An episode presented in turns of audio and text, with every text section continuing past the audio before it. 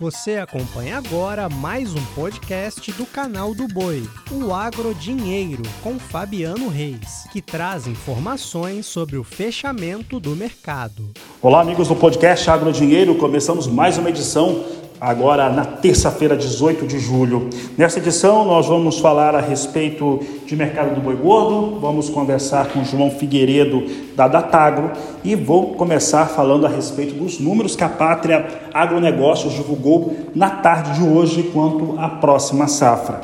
E a Pátria estima o menor crescimento de área de soja no Brasil desde a campanha 2006-2007 trouxe suas primeiras projeções, suas primeiras estimativas de produtividade, área e produção para a campanha 2023-2024. O aumento de área é de 0,48%, estimado para a nova campanha.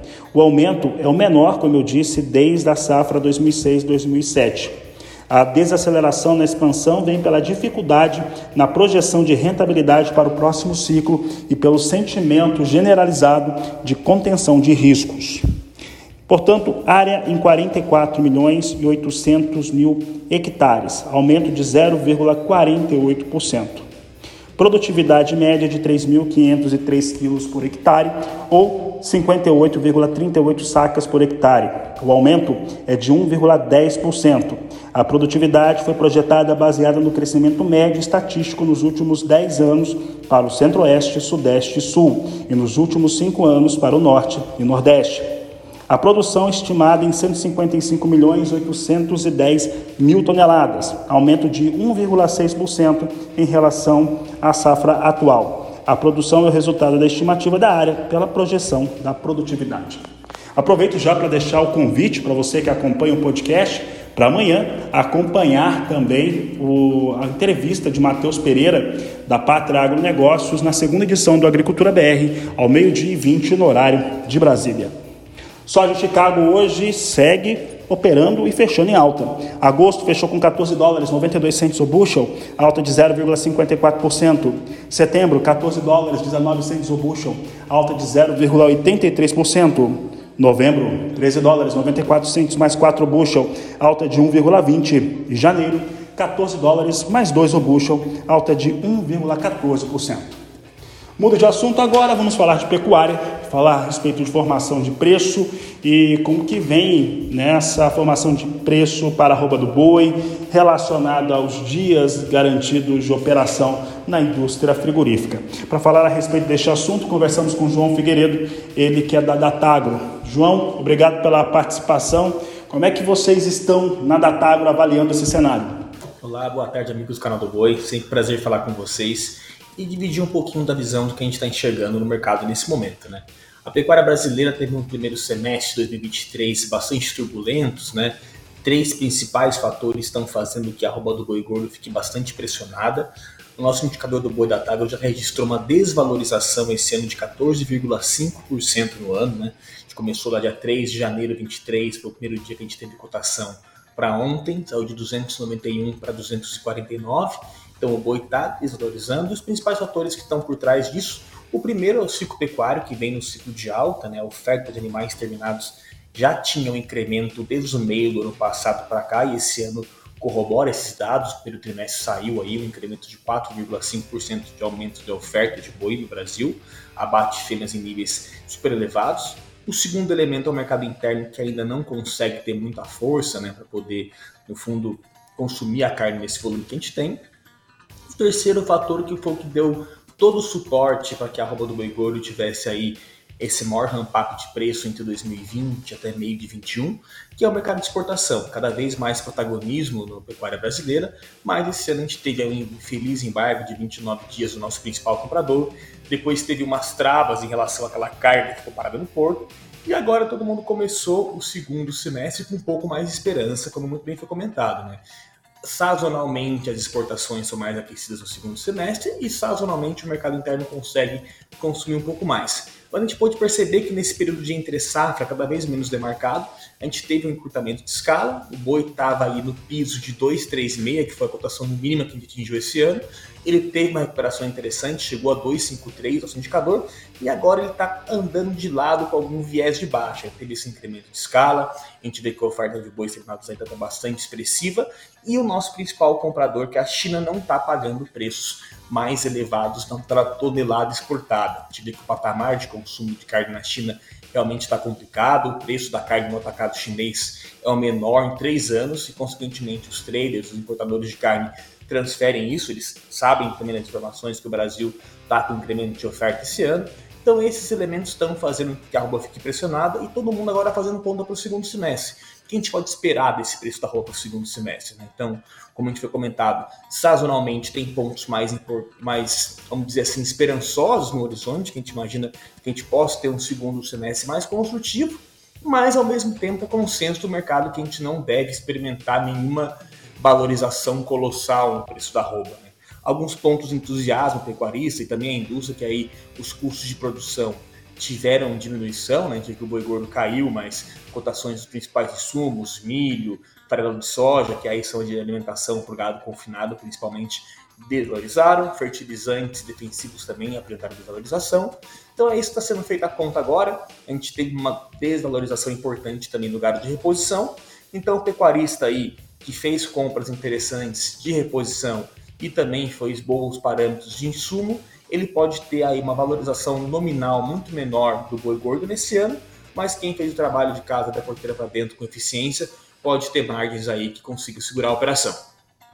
É, João Otávio, pegando um pouco carona também na, no, no tema China, é, hoje, por exemplo, nós temos pouca diferença, né? O ágio pago no boi China, ele ficou muito menor, ficou minúsculo frente àquilo que ele já foi. Isso reflete o valor da tonelada da carne, se nós pegarmos por média, neste momento em julho está abaixo de 5 mil dólares, de acordo com o último dado da Secretaria de Comércio Exterior. É um dado importante, estava no mesmo período ano passado, estava na casa de 7 ou muito próximo disso. Uma, um elemento importante sobre esse planejamento do pecuarista é que a China continua sendo o maior comprador. Né? Nós temos 882 mil toneladas de carne in natura que foram exportadas no mês passado, quase 60% vão de maneira direta para a China. Então ele tem um, realmente um peso muito determinante. E os contratos de venda para a China, eles são feitos agora, agosto, setembro, para entrega em outubro, novembro. Como é que isso pode se refletir para as negociações do boi gordo para o frigorífico fazer a aquisição da matéria-prima? Perfeitamente, super bem colocada a questão. Realmente, a gente esse ano já experimentou aí, mesmo com todas as turbulências que a gente teve no primeiro semestre, o Brasil exportou 882 mil toneladas. É um valor que é em torno de 4,8% abaixo, mas ainda assim é o segundo melhor primeiro semestre da história histórica do Brasil. O problema esse ano está sendo muito mais preço do que volume. Em receita, a gente já faturou 4,3 bi contra 5,6 bi ano passado, uma queda de 22%. Então, realmente, o que está prestando muito forte nisso é a China, que ela representa desse total exportado em torno de 60%. E você muito bem lembrou que a China, em junho de 2022, estava pagando na média 7,3 mil dólares a tonelada. Esse ano a gente está vendo negócios aí no CSEX em torno de 5 mil dólares.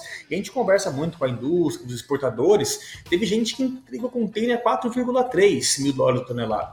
Agora tem sintomas que recuperou um pouco, está na direção de 4,8, pode flertar de novo com 5, mas a gente não vai ver aí, muito provavelmente, uma população exportada voltando acima dos 5.500. E à medida que a indústria recebe menos lá fora, ela vai transmitir menos para esse boi de exportação. Tanto que nosso indicador ontem, curiosamente, fechou, né? De que esse spread de exportação é cada vez mais encurtado.